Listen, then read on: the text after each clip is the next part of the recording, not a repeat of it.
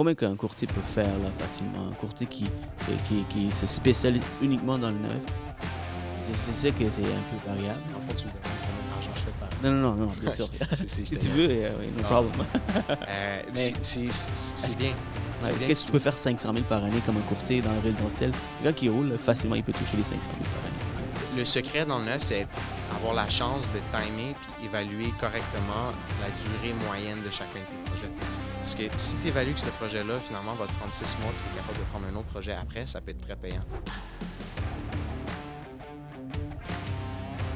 Quand tu représentes les acheteurs, aujourd'hui, il y a quelque chose qui est méconnu de l'industrie qui s'appelle les Platinum Brokers, qu'on va probablement parler un petit peu plus tard. Euh, là, c'est un autre aspect, parce que tu représentes majoritairement une clientèle d'investisseurs et tu as un accès premier à la prévente au niveau des acheteurs. Donc, tu peux faire énormément de lancements, donc aller chercher un million.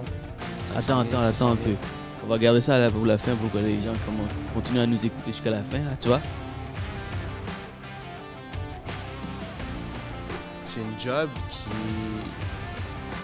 est ingrate. Ingrate. Je vais, je vais y arriver. Qu'est-ce que tu veux dire?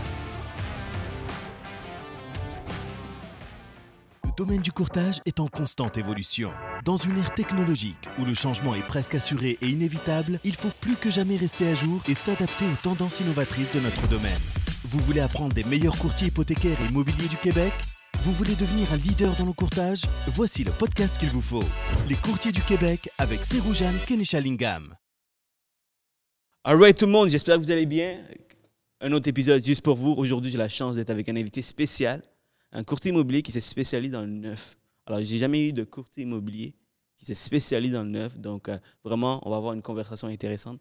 Bonjour, William Saunier, comment vas-tu? Ça va super bien, toi, Sylvain? Ça va super bien, merci d'être là avec nous. Alors, très tôt le matin, on décide de faire ça. Euh, puis les courtiers, les, les invités que j'ai- tous les jours, en fait, ils ne sont, pas- sont pas obligés de venir. Ils viennent par, euh, par pure passion. Ils veulent partager avec tout le monde. Donc, euh, j'apprécie vraiment le fait que tu as même préparé. Tu es, venu préparer, donc euh, j'aime beaucoup ça. Merci beaucoup. Ça fait plaisir.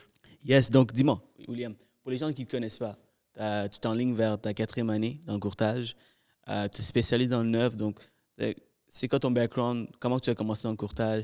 On ne baigne pas dans le courtage, euh, c'est rare qu'on baigne dans le courtage très jeune. Pourtant, tu es dans, dans le domaine depuis 4 ans. Tu as quel âge? J'ai 27. 27, donc tu as commencé très jeune aussi, Euh, un peu comme moi, donc euh, vas-y, qui es-tu? Good. Euh, en fait, moi, dans ma vie, jamais j'aurais cru que j'aurais fait du courtage immobilier. Ah oui? J'ai- grandi, puis pour moi, être courtier immobilier, je sais pas pourquoi, c'était pas spécial. Il y a comme la pression sociale de vouloir devenir un avocat, notaire, médecin, faire des grosses études. Puis, à la base, moi, j'ai toujours eu une passion pour la vente. Puis, pour X, Y raison, je suis rentré dans l'armée. J'ai fait euh, deux ans et demi, trois ans euh, dans l'armée, dans le génie militaire. Je trouvais que c'était de la routine, puis à un moment donné, je me voyais que c'était- pas pour moi pour grandir à l'intérieur, donc j'ai arrêté. Je suis, euh, je suis sorti de là, puis j'étais perdu un peu, puis à un moment donné, je me suis fait targeter par une publicité en estimation et évaluation immobilière. Puis c'était toute ma vie, j'ai tout le temps aimé l'immobilier, j'ai trouvé ça nice, voir les constructions, les maisons, comme n'importe qui qui fait du courtage quand on est jeune, on, aime ça visiter des maisons. Mhm. Puis euh, j'ai commencé en évaluation immobilière chez Altus. J'ai travaillé chez Altus euh, dans, une division au niveau de l'expropriation. Pas pendant très longtemps, mais j'ai fait le tour pour, pour voir que faire des fichiers Excel de 9 à 5, pour moi, c'était un petit peu trop analytique, un peu trop de travail de bureau. Fait que je suis sorti de là. Puis quand je faisais mon cours en évaluation immobilière, en fait, je travaillais avec quelqu'un chez Brick qui lui faisait son cours en courtage immobilier. Puis euh, à un moment donné, on s'appelle, puis je dis Ah, j'aime pas l'évaluation. Il me dit Hey, tu devrais venir. Il y a une business qui vient de commencer, ça s'appelle Six. C'est- du neuf. Puis je suis arrivé là par hasard. Je n'avais pas de licence en courtage immobilier. J'ai commencé au bas de l'échelon, puis aujourd'hui, je, suis ce que je suis. euh, vraiment une chose a amené l'autre. Nice. Puis euh, c'est vraiment le contraire de, de, ce que moi je fais. Tu sais, moi, j'ai un travail de bureau. Toi, c'est out there, sur, sur le terrain. Puis euh, je veux, je veux que les gens comprennent un peu c'est quoi la différence entre le neuf et l'usager. C'est la majorité des gens, ils vont, des courtiers vont vendre de l'usager. Et euh, on va rentrer dans le vif du sujet. Ouais. Parlons de, de c'est quoi la différence entre le neuf et l'usager.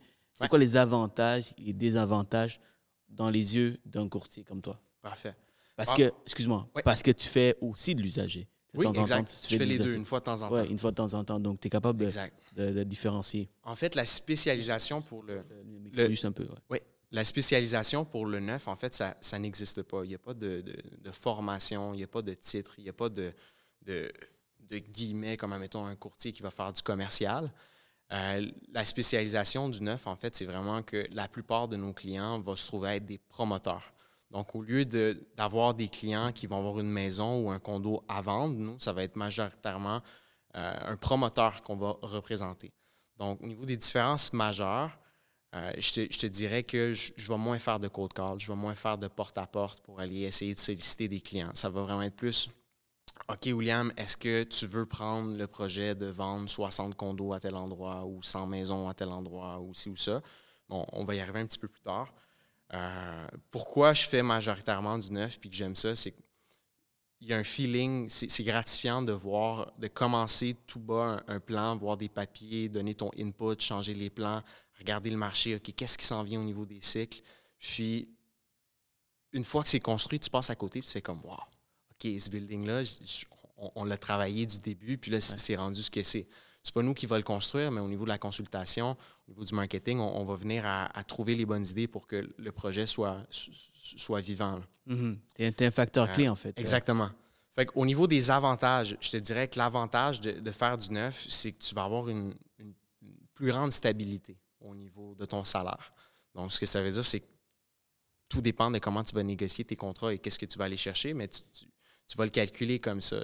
La manière qu'il faut le voir, c'est, c'est pas, bon, je vais faire, euh, je, veux, il faut que je vende 14 maisons cette année, ça va être plus, OK, j'ai vendu, j'accepte de prendre ce projet-là, j'estime que je vais en vendre, admettons, 4, 5, 6 par mois, ce qui va donner tant, tant, tant. Puis il faut que tu regardes l'absorption. Ce projet-là, je vais le vendre sur deux ans. Parfait. Donc, si je fais mes calculs, ça va me faire tant d'années, euh, tant d'argent par année. Fait d'où cette stabilité-là. Tu vas avoir un peu plus d'heures de bureau. Donc, oui, on fait du bureau, mais en même temps, il y a de la routine. Donc, souvent, les promoteurs vont exiger d'avoir des heures d'ouverture, mettons, de 11h à 6h, 11h à 7h, euh, whatever.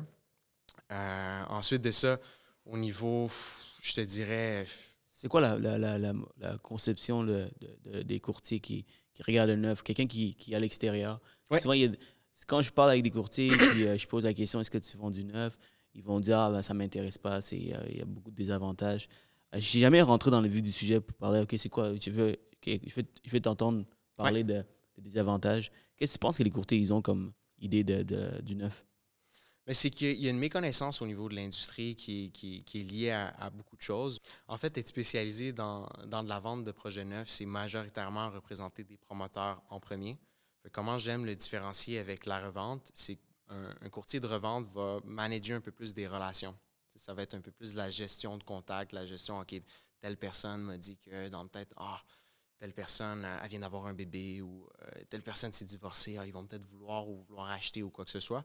Tandis que dans le neuf, ça va être majoritairement de la vente. Donc, c'est, j'ai un projet, c'est mon bébé, le client rentre à l'intérieur, j'ai pas de deuxième option, de troisième option, c'est, ce projet-là que je dois vendre.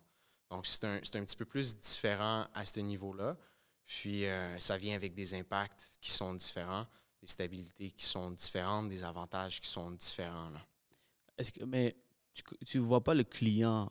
En fait, tu ne connais pas le client parce que le client rentre et tu, tu dois essayer de vendre au client. Donc, tu ne connais pas la personne, right? Alors, est-ce que c'est sur le spot que tu gages un peu, OK, qu'est-ce que le client veut, qu'est-ce que le client a besoin? Et selon, selon euh, ce que le client a besoin, là, tu vas montrer des projets. Mais est-ce qu'il y a assez de projets dans un immeuble pour, euh, euh, pour, pour que tu, sois, tu peux les, bien, les, bien les servir? En fait, c'est une bonne question. Ouais. Dans, le, dans le neuf, ce qui va arriver, c'est que tu vas représenter un projet souvent. Puis il va falloir vraiment faire attention au niveau de l'éthique parce que tu, tu représentes les intérêts d'une personne. Donc, tu ne peux pas représenter le, le- le projet qui est en face. là. Puis faire en sorte qu'un client vienne visiter. Puis tu fais Ah, ben, t'aimes pas celui-là, laisse-moi te montrer lui qui est en avant. C'est- vraiment pas la même chose. Donc, euh, la, la question est très bonne dans le sens où ce que on, on va recevoir beaucoup plus de publicité. On va faire des publicités. On va avoir des listes de données. On va avoir des clients qui vont venir à s'inscrire. J'ai vu tel projet sur Facebook, ça m'intéresse. Moi, je cherche pour un deux chambres. Donc, nous, au niveau de nos databases, on va voir, OK, euh, on va prendre un exemple. Jérôme cherche un deux chambres dans le budget tant à temps. Ça, c'est son numéro de téléphone. Donc, moi, je vais l'avoir, je vais l'appeler. Bonjour, Monsieur Jérôme, euh, est-ce qu'on est toujours à la recherche active pour l'achat d'un condo? Puis, on va aller. Le, le secret est dans la qualification. Parce que tout professionnel qui se respecte va vouloir respecter son temps, puis se dire, OK, est-ce que je vais passer une heure avec quelqu'un qui, au final, n'est pas prêt à acheter ou que ça ne fit vraiment pas? Fait que tu vas poser des questions. OK, est-ce que ça fait longtemps qu'on magasine? Est-ce qu'on magasine principalement dans ce secteur-là? On veut combien de chambres? OK, puis la, la deuxième chambre, c'est quoi? C'est un bureau ou c'est pour une chambre d'invité, pour un enfant? J'imagine- que, comme euh, tu sais, euh, l'exemple que je peux prendre, c'est un client qui rentre chez, euh, chez une banque, Ouais. et une banque en particulier. Euh, c'est évidemment la banque, même s'il il sait très bien qu'il y a d'autres compétitions, il va essayer de vendre son produit. Par exemple, tu rentres chez la caisse, la caisse ne vont pas te dire hey, BMO est, me- est meilleur, CIBC est meilleur. C'est la même chose un peu avec les spécialistes hypothécaires. Un courtier, c'est différent. Donc, toi, étant un spécialiste de ce produit, tu vas trouver un moyen de, de, de, de trouver le- ce que le client cherche. Peut-être pas exactement la même, le même produit, mais je pense que oui, right? Donc, tu vas essayer de, de pouvoir Absolument. Parce qu'il y a plusieurs options dans un projet. Il faut, faire la différence entre un client qui a un rendez-vous puis un client qui a un walk-in. Un walk-in qui va rentrer dans le bureau, Hey, j'ai vu la pancarte, puis ça m'intéresse, je suis curieux. Mais à la base, ça va être un peu moins qualifié. Fait que lui, il va falloir que tu vraiment que tu le gages. Mais le secret dans la vente, c'est pas sorcier, c'est pas de prendre un produit puis l'enfoncer dans la gorge de quelqu'un puis de dire toi, tu vas absolument acheter ça, puis c'est ça que tu vas acheter. Non, pas du tout. Tout va dans le. Est-ce que premièrement, le produit répond au style de vie? Est-ce que deuxièmement, quand je dis style de vie, c'est les besoins essentiels. Est-ce qu'on est, est, est proche du travail? Est-ce que euh, je suis dans le quartier que je veux? Euh, Est-ce que je suis confiant que ce quartier-là va prendre de la valeur? Est-ce que le produit que j'ai, je me vois facilement vivre dedans? Le matin, je, regarde le plan, puis au niveau des, grosseurs, je me dis, euh, OK, je peux m'imaginer prendre mon café là, faire ci, faire ça. Puis je parle du plan parce que la différence majoritaire entre vendre du vrai neuf et vendre de, de, de l'usager, c'est que l'usager, ben, tu as le condo modèle. Ben, pas le condo modèle, parce que la construction est déjà là. Les clients, ils visitent l'unité, puis it is what it is. Toi, tu vends des papiers, là, en fait. là. Moi, je vends une feuille de papier. Ouais. Je, je vends littéralement une feuille de papier avec le nombre de pieds carrés. Puis le client, il rentre Malade, dans le bureau, il, il- il connaît un peu le projet, mais il connaît pas vraiment. Il, il voit l'emplacement, il voit le chantier de construction, il voit pas l'unité. Je lui montre des photos, puis je lui montre le plan. C'est être capable d'avoir, avec une structure de vente fonctionnelle, de prendre quelqu'un qui n'a aucune idée de ton projet, puis dans deux heures, qui soit capable de te faire un chèque de 20% pour un achat d'un million ou de 500 000. Quand tu y penses, tu vends vraiment une feuille qui, qui représente des 300, 400 000 de exact. montant. C'est, t'es fort, t'es fort. C'est Non, les- ben, si je suis pas le seul dans l'industrie, puis c'est la même chose pour les gens qui font, mettons, du cold call, qui vont appeler, euh, qui n'ont jamais rencontré leurs clients. Je pense à, à des gens, mettons, que ce soit chez Page Jaune, qui essayent de, de vendre à des, euh, à des plombiers ou quoi que ce soit. La vente, c'est difficile. Par contre, quand tu appliques une bonne structure, tout vient facile. Bien sûr. C'est quoi les. OK, on parle d'avantages, OK, euh, de stabilité de revenus. parlons de revenus. OK, puis Ouais. après ça, parlons des désavantages. Euh, donc, combien qu'un courtier peut faire là facilement? Un courtier qui, qui, qui, qui se spécialise uniquement dans le neuf, c'est sûr que c'est un peu variable. Dans le fond, tu me demandes combien d'argent je fais par année. Non, non, non, non, bien sûr. Si tu veux, euh, oui, no Non, problem. Euh, c'est- bien. Est-ce que tu peux faire 500 000 par année comme un courtier dans le résidentiel? Un gars qui roule, facilement, il peut toucher les 500 000 par année. Tu as différents types. OK? Puis c'est là on va, en- on, on va le préciser parce que tout dépend comment tu arranges tes choses. Parce que dans l'industrie, autant dans la revente que dans le neuf, Mhm. Tu peux avoir des gens super performants, moins performants, puis tout est une relation de c'est quoi tes ambitions, puis qu'est-ce qui est satisfaisant pour toi par année. Mhm. Euh, le, le secret dans le neuf, c'est avoir la chance de timer puis évaluer correctement la durée moyenne de chacun de tes projets. Parce que si tu évalues que ce projet-là, finalement, va te prendre six mois, puis tu es capable de prendre un autre projet après, ça peut être très payant. Mais si finalement ton calcul de six mois n'était pas bon, puis ce projet-là, finalement, il va t'en prendre deux ans à le vendre, on s'entend que ton année, elle va être bien moins payante parce que le, projet de six mois, finalement, s'est étalé sur deux ans. C'est- là où, où c'est l'enjeu dans le neuf, quand tu représentes les promoteurs, quand tu représentes les acheteurs. Aujourd'hui, il y a quelque chose qui est méconnu de l'industrie qui s'appelle les Platinum Brokers, qu'on va probablement parler un petit peu plus tard. Ouais. Euh, là, c'est un autre aspect parce que tu représentes majoritairement une clientèle d'investisseurs et tu as un accès premier à la prévente au niveau des acheteurs. Donc, tu peux faire énormément de lancements, donc aller chercher un million, 500 Attends, 000, attends, 600 attends un 000. peu.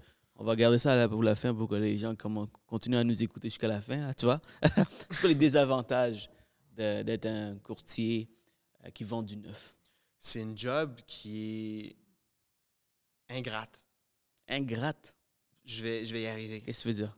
Par, par ingrate, c'est la même chose que faire euh, de la revente. Dans, dans le fond, quand tu vends bien, c'est le marché. C'est ah, ben c'est mon produit, j'ai un, bon projet à la base, c'était facile pour toi de le vendre. Quand tu vends pas, c'est de ta faute, tu es un mauvais vendeur. Si tu vends trop vite, tu laisses de l'argent sur la table. Si tu vends pas assez rapidement, tu mets en doute la, sécurité du projet.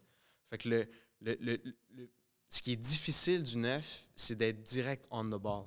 Faut pas que tu vendes trop vite, faut pas que tu vendes trop lentement, faut pas que tu laisses l'argent sur la table, faut que tu représentes les intérêts des promoteurs, faut que tu aies un produit qui est quand même bon au niveau de l'investissement. Fait qu'il y a, il y a des désavantages dans le sens où ce que euh, il y a un ben, c'en est un. Mais dis-moi, c'est quoi, c'est comment que tu, peux savoir que tu vends, tu vends pas trop vite pour le promoteur, tu, tu tu laisses pas de l'argent sur la table pour le promoteur? Est-ce que le, le promoteur vient t'expliquer un peu comment il fonctionne, vient t'en parler quand ça, les choses vont mal Et comment tu es arrivé à cette idée que c'est une profession qui est ingrate? Mais c'est pas que c'est une profession ingrate dans le sens que j'adore mon travail. c'est- mais de la manière que je veux On va juste prendre cette, que- cette partie de Non, non, teaser non, on va le mettre. dans, dans- dans le sens que j'adore vraiment ce que je fais. C'est juste qu'il y a des parties où ce qu'il faut vraiment comprendre qu'il y a des risques associés à ça. Puis ta réputation, tu peux la brûler assez rapidement. Puis faut que tu la, tu la mérites puis tu la, la gagnes, en, guillemets. Mais comment j'arrive à ça? C'est premièrement, pour vendre du neuf, il faut comprendre c'est quoi, le, quoi le- la game pour un promoteur. Le promoteur, lui, il veut, il va travailler son projet. Il va arriver puis il va dire, OK, combien je peux vendre ça? C'est quoi l'étude de marché? Il va faire ses coûts. Combien le projet coûte à construire? Dans combien de temps je vais le livrer? Mon projet, je vais le livrer dans deux ans ou trois ans, donc j'ai trois ans pour y compter toutes mes unités. Si je vends toutes mes unités en un an, ben, je suis en train de perdre les deux ans de plus-value d'après au niveau de l'inflation qui va arriver. Fait faut vraiment timer en cycle. Bon, je prévois vendre tant d'unités par mois pour aller jusqu'à un écoulement de stock jusqu'à la livraison. Il y a des promoteurs qui vont vouloir avoir des listes de prix très hautes pour être en mesure, une fois que le, produit, une fois qu'il est construit, il y en a quelques-unes qui vont rester, comme d'autres vont préférer tout vendre dès le début, d'autres qui vont préférer euh, y aller un petit peu plus safe, conservateur. Donc, ça dépend vraiment de comment le promoteur va vouloir enligner son projet. Puis comment tu fais pour, euh, pour être un bon vendeur dans le neuf? Right? Parce que av- avec toutes ces, euh, ces attentes que tu as d'un promoteur, comment tu peux être un bon vendeur puis comment tu peux être heureux dans ce que tu fais? Comment on peut être un bon vendeur? Ben, ça va être de, de se donner les outils. Comment se donner les outils? Ben, premièrement, c'est, c'est avoir un marketing qui est en relation avec tes outils de vente, avoir un, branding. Il faut, vraiment que, premièrement, le projet ait une identité, qu'il ait un, qu'il ait un auditoire cible, savoir ça va être qui tes acheteurs. Avoir des, des- des- outils de référence comme des rendus, des images, des, plans qui sont montés, des vidéos. Il y a des outils aujourd'hui qui existent comme des Smart Pixels ou des Resimo, ce qu'on est capable de voir le projet en 3D à l'avance. Comment être un bon vendeur, c'est être capable d'a- d'avoir de l'empathie, de se placer dans la peau de ton acheteur, puis dire, OK, si j'étais à sa situation, puis je suis dans ses souliers en ce moment, je rentre dans le bureau des ventes, est-ce que je suis capable de me voir vivre à l'intérieur, puis comment je peux améliorer cette sensation-là? C'est vraiment d'avoir une, une structure, puis euh, un, de mes mentors qui s'appelle Eliane Sanchez, qui est le fondateur de la- de l'agence, avec un des cofondateurs de l'agence dans laquelle que je travaille, lui, le, toujours placé en cinq points. C'est vraiment, il faut que tu passes, faut que tu parles de la place, de l'environnement immédiat au niveau du projet. Comme le, le quartier, tu veux C'est dire? ça, le quartier. Il faut, que tu abordes tous ces points-là pour qu'un client va, va- va être capable de, de s'imaginer. Donc, il y a vraiment une aller de structure, l'avant. Il y a une structure. Il faut vraiment que tu, tu respectes une structure parce que si tu as un pitch qui est désorganisé, nou- n'oublions pas, on ne voit pas le produit. Que- parenthèses, guys, prenez ça en note. que William, ce qu'il va part- qu'est-ce qu'il partage ici, ça vaut de l'or. Et, euh, mais- faut, faut parler de la place. Il Uh-huh. faut que tu parles de ton produit, soit le, le plan, au niveau des dimensions, ton prix, pourquoi il, il- il vaut ce qu'il vaut, puis combien ça te ramène mensuellement. Est-ce- que le client, souvent aujourd'hui, on parle de 400 000, 500 000, 600 000, 1 million, comme, comme si tu acheté euh, un, un- un chandail ou une chemise, mais qu'est-ce que ça veut dire 50 000 de plus dans la réalité de ton acheteur? ton budget. C'est ça. Est-ce que c'est 200 pièces de plus qui va faire en sorte qu'il va manger des toasts de beurre de pinot tout le reste de, de- de son année ou il va être encore confortable pour pouvoir voyager, euh, euh, faire des économies, etc. C'est super important, les prévisions économiques au niveau de son acheteur. Ensuite de ça, il faut parler du promoteur. Il faut, être sûr que les gens savent avec qui ils font affaire. Pourquoi ils font affaire avec ces personnes-là? Puis est-ce que c'est des gens. Il faut les mettre de l'avant. C'est leur produit. Ils travaillent vraiment fort. Ils ont développé un, projet. Il y, a une renommée, il y a un branding justement au niveau des promoteurs. Puis après, ben, l'ultime, c'est faut parler de nos promotions. C'est quoi le kicker qui fait? Il faut, faut, que tu bouges maintenant. Là. Of course, man. Ça, ça, rejoint beaucoup à ce que j'ai dit aux nouveaux courtiers qui commencent dans l'industrie, surtout dans le courtage hypothécaire. Euh, ils, ils, me posent des fois des questions comme hey, comment, comment je fais pour être un bon courtier? Euh, Et il y a trois choses qui, est, qui est super important. Euh, quand tu veux vendre ton produit, tu veux conseiller les clients. La première, c'est euh, souvent quand tu es nouveau, c'est vendre le cabinet avec qui tu es. Parce que quand tu vends le cabinet, évidemment, tu es, personne encore, n'as pas fait ton nom, donc tu es nouveau, tu es, green, donc c'est important de vendre le cabinet, ça donne une, ça donne une notoriété, ça donne une visibilité. Deuxièmement, euh, est-ce que le client te fait confiance? Est-ce que tu dis les bonnes choses? Si tu ne dis pas les bonnes choses, évidemment, même si, tu travailles pour un cabinet reconnu comme Multiprêt, Planiprêt, mais si tu dis, des, si tu dis n'importe quoi, évidemment, le client va sentir que, le gars n'est pas fiable. Troisièmement, est-ce que ça répond à ses besoins? Ça, ça, rejoint beaucoup. Puis si tu, tu as ces trois critères, tu, tu, fais la vente. Et souvent, ce que j'ai dit, un nouveau courtier, c'est de rejoindre un cabinet quand même assez connu dans le public. Comme ça, c'est plus facile. Mais dès que tu as l'expérience, là, le cabinet, c'est plus euh, important parce que c'est à l'envers, en fait. C'est le produit, toi, puis après ça, le dernièrement, le cabinet. Un peu, on a une structure comme dans n'importe quel euh, aspect de vente et euh, ça, ça, dit, ça dit beaucoup. Euh, maintenant, parlons de la différence entre l'OASIC et le contrat préliminaire. C'est le fameux contrat préliminaire, c'est ce que je vois dans les, dans les financements. Euh, c'est toujours différent d'un contracteur à l'autre. Dois toujours fouiller, puis j'ai ça, honnêtement. c'est plus facile l'OASIC. Alors, c'est quoi la différence entre un contrat de l'OASIC et euh, le préliminaire pour un courtier qui écoute, qui veut euh, se lancer dans le neuf? Parfait. Ben, si, J'aime ça que tu poses la question parce que j'ai beaucoup de courtiers qui viennent dans les bureaux qui, des fois, sont un peu perdus avec les documents. Ah, je vais t'envoyer une PA ou euh, je, vais te revenir si jamais mon client veut faire une offre. Dans le neuf, c'est très différent dans le sens où, ce que, premièrement, c'est un bâtiment à quatre étages et moins, il va falloir avoir un contrat fait maison, entre guillemets, par la GCR, qui est la garantie de construction résidentielle, qui s'applique obligatoirement pour les quatre étages et moins. Donc, il y a un plan de garantie qui va accompagner l'achat qui est 5 euh, ans sur tout l'ensemble. On n'ira pas dans les détails, mais il y a une partie au niveau des dépôts qui sont couverts. Donc, il y a vraiment une structure légale qu'on doit suivre qui est à l'intérieur. Comment qu'on va différencier un, contrat préliminaire d'un contrat au niveau de l'OASIC? C'est que le contrat préliminaire va dresser l'unité, le pied carré, le plan, vraiment tout ce qui est de vie technique au niveau de qu'est-ce que le promoteur s'engage à livrer comme produit. Après, tu vas avoir la fameuse note d'information, où il va avoir beaucoup d'annexes qui vont être attachés. Donc, au lieu d'avoir un, un, contrat de l'OASIC où il faudra avoir un million de clauses type, parce que c'est pas fait. Qu'est-ce qui arrive si ça arrive, ou si arrive, ou ça arrive? Il faut, que ça soit tout écrit. Euh, si l'acheteur ne se présente pas au notaire, si, il si euh, vient pas faire les choix de finition, il y a vraiment plein de choses qui l'encadrent. Donc, le, le, contrat préliminaire va vraiment avoir des clauses préparées sur toute la structure pour protéger l'acheteur et protéger le vendeur. Donc, dans la note d'information, tu vas voir c'est quoi le budget prévisionnel au niveau des, des frais de condo. Ça, c'est quelque chose que les courtiers qui accompagnent leur acheteur devraient vérifier. Est-ce que les frais calculés sont réalistiques? Est-ce que les frais de condo risquent d'augmenter? Les frais de condo, aujourd'hui, c'est rendu beaucoup plus sévère avec les nouvelles réglementations qui sont rentrées en vigueur. Ça, c'est un des avantages maintenant. C'est quoi les nouvelles réglementations? Euh, ben, tu as la loi au niveau euh, de l'auto-assurance, euh, tu as les fonds de prévoyance qui doivent avoir beaucoup plus d'argent qu'auparavant. Donc aujourd'hui, quand tu achètes du neuf, tu as vraiment toutes les nouvelles structures au niveau du fonds de prévoyance, au niveau des carnets, euh, tout est mis en place comme il faut en suivant les nouvelles réglementations. Puis, euh, donc, dans la note d'information, tu vas voir l'endroit où tu vas voir les frais de condo, les règlements de copropriété, soit souvent maintenant l'interdiction de pas d'Airbnb, pas de location court terme, pas de marijuana, pas de cigarette, pas de ci, pas de ça. Donc, c'est important. Est-ce que moi, j'ai un chien, puis là, je vais acheter dans ce projet-là, puis finalement, il n'accepte pas les chiens? C'est toutes des petites vérifications comme ça qu'on doit faire au niveau du due diligence qui est écrit dans le contrat préliminaire. Puis euh, si c'est pas la, la, GCR, si c'est quatre étages et plus, ben souvent ça va être la garantie du maître bâtisseur. Euh, il va en avoir plein. Là. OK. Donc, un courtier qui regarde euh, le contrat préliminaire, il peut quasiment voir toutes les conditions pour bien expliquer ça au, à l'acheteur. Ben souvent, souvent, dans le bureau des ventes, on va passer à travers le contrat. Donc, c'est important que le courtier soit présent avec l'acheteur pour passer à travers euh, des choses que ce soit à l'intérieur. Puis les, vérifications que vous pouvez faire, bien, premièrement, au niveau de l'entreprise. Est-ce que l'entreprise, au niveau des certifications, il y a déjà des plaintes qui ont été faites parce que la construction n'était pas bonne auparavant?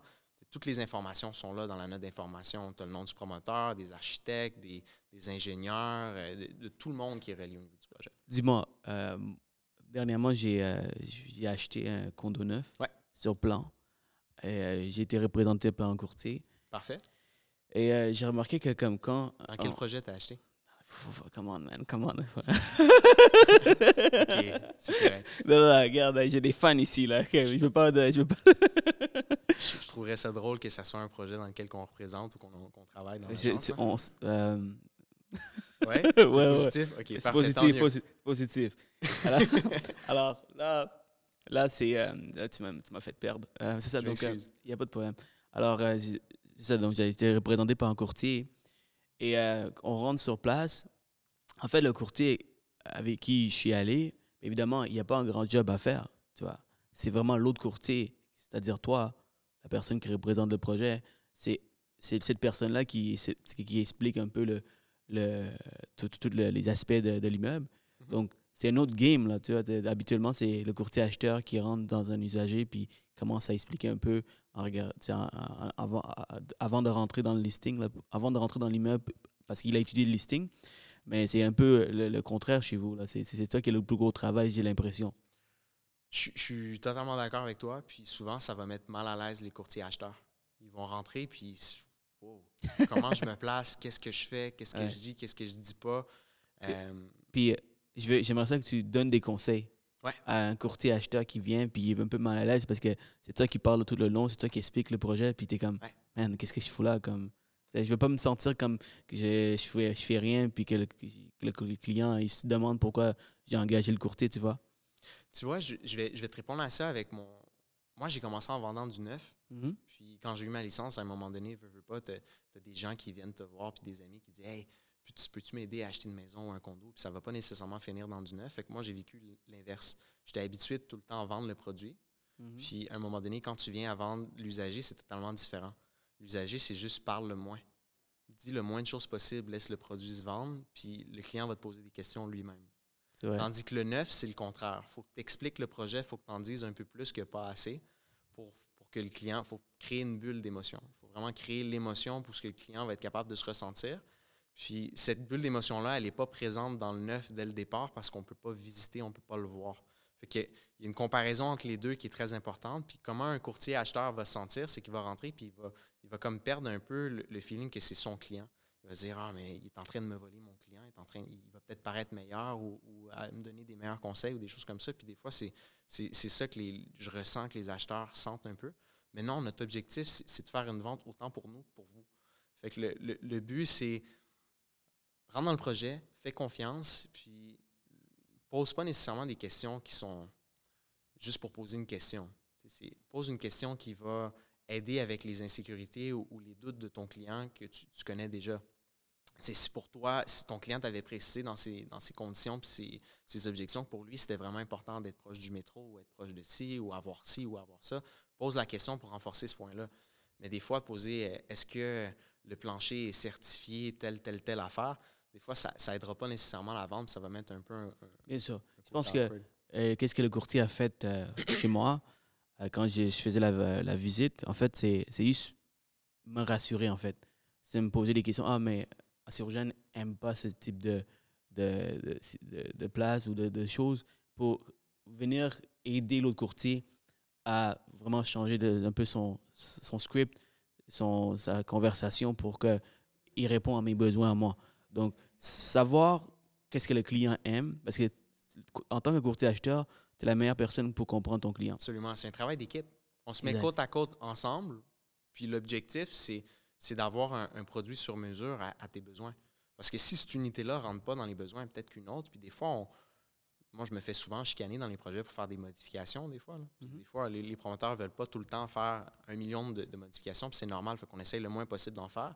Mais si je sais qu'un acheteur, pour lui, faire cette petite modification qui ne serait pas compliquée, va faire en sorte qu'il va se sentir chez lui, puis vraiment comme Waouh, c'est chez moi, on, va le faire. Puis c'est l'importance de se placer en équipe et de vraiment poser les bonnes questions pour savoir que c'est important pour toi. C'est comprendre tes forces. Tes forces, c'est comprendre, tu comprends ton client, tu sais c'est quoi ses besoins. Les forces de- du courtier inscripteur, courtier qui vend du neuf, mais lui, c'est son projet, il connaît à, à la lettre son projet. Donc, maintenant, c'est join together, puis essayer de, de, de- satisfaire le client et répondre à ses besoins. Alors, Souvent, souvent, les clients qui vont être accompagnés d'un courtier vont pas nécessairement me bloquer la vente, mais ça va être plus difficile de vendre avec un courtier que sans, j'ai remarqué. Parce que souvent, les suivis vont être beaucoup plus lents. Je vais poser des questions, on va vouloir faire beaucoup plus de visites, puis c'est- normal. Mais de mon expérience, souvent, je vais me ramasser avec des, des- des courtiers qui, comme ils ont l'impression que le neuf, pas de commission ou ci ou ça, mais ça dépend vraiment du projet. Puis, il y a des timings qui sont différents, mais de mon expérience, j'ai des, des expériences formidables avec des courtiers. Ouais. J'en ai d'autres qui sont moins le fun, comme n'importe qui dans l'industrie. Bien sûr. Et, et étant acheteur, et- étant client, euh, qui a vécu euh, exactement ce que tu me dis, parce que j'ai été dans différents projets, puis il y a des projets que le courtier immobilier euh, qui vend, c'est-à-dire qui représente le promoteur, était vraiment pas agréable, étant donné que je venais avec un courtier. Ah non, non, nous, on ne prend pas de courtier, euh, désolé. Tandis que d'autres, ben, ils étaient super accueillants. Euh, c'est la raison pourquoi j'ai acheté avec ce promoteur. super accueillants. Ils acceptaient les courtiers. Alors, je, je comprends que si tu n'acceptes pas les courtiers, ben, j'aimerais ça que tu parles de pourquoi tu n'acceptes pas un courtier, le mindset d'un promoteur, étant donné que tu es dans le domaine. Est-ce qu'il y a un avantage? Puis, euh, ben, c'est ça, donc vas-y.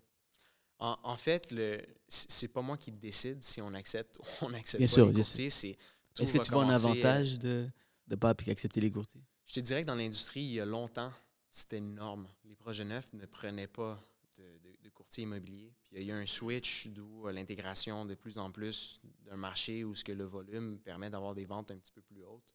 Puis que le, le courtage immobilier est devenu de plus en plus, je te dirais, fort. Puis les gens font de plus en plus de due diligence, puis l'information est vraiment facile d'être prise. Euh, Il y, a, beaucoup de promoteurs qui ne voudront pas avoir de courtier immobilier soit parce qu'ils ont eu des mauvaises expériences dans le passé de courtiers qui, représentaient mal le, projet, qui euh, souvent les courtiers aujourd'hui, c'est pas négatif, il y en a qui sont super sur la excellents, puis en as d'autres qui vont juste essayer de faire le plus de ventes possible, mais des fois ils viennent à la première visite puis après disparaissent. C'est des, 3, des 2-3% de commissions qui sont données, puis euh, le client, le, le courtier, il vient même pas au choix de finition, il accompagne pas, répond pas aux questions, va pas au notaire. Donc, certains promoteurs Ils ont une mauvaise ils- expérience. Ils se disent Tabarouette, je travaille tellement fort pour développer un terrain, un projet, avoir un produit impeccable. Puis là, je vais donner mon profit comme ça à, à quelqu'un qui va, qui va se Qui présenter à une job. visite puis qui n'a même pas pitché le projet. Ouais. Parce que c'est nous qui, qui- Ah, font les présentations au niveau du projet. Fait que c'est voir l'envers de la médaille. Par contre, moi, je suis totalement pour la collaboration, puis je pense que c'est une nécessité, euh, ne serait-ce qu'être sur Centris, parce que pour un promoteur qui va me dire Ouais, mais on va payer tellement de commissions, j'ai tellement d'exemples à donner où ce qu'on s'inscrit sur. Donne-moi un, ou deux exemples. Je qui- te, qui- qui- je te donne un exemple. Euh, sur un projet, on ne voulait pas être sur Centris. Le promoteur ne voulait pas être sur Centris parce qu'il il veut le moins possible de courtiers collaborateurs. Tu vas voir, on va être sur Centris, puis la plupart des ventes qu'on va avoir de Centris ne seront même pas accompagnées. on est embarqué sur Centris. J'ai une vente sur 32 unités qui est avec courtier collaborateur. Puis j'en ai eu peut-être 6-7 qui ont découlé de, de Centris. Fait que ça ne veut pas nécessairement dire que parce que tu t'offres une commission ou, ou parce que tu acceptes les courtiers collaborateurs que tu vas nécessairement avoir plus de frais.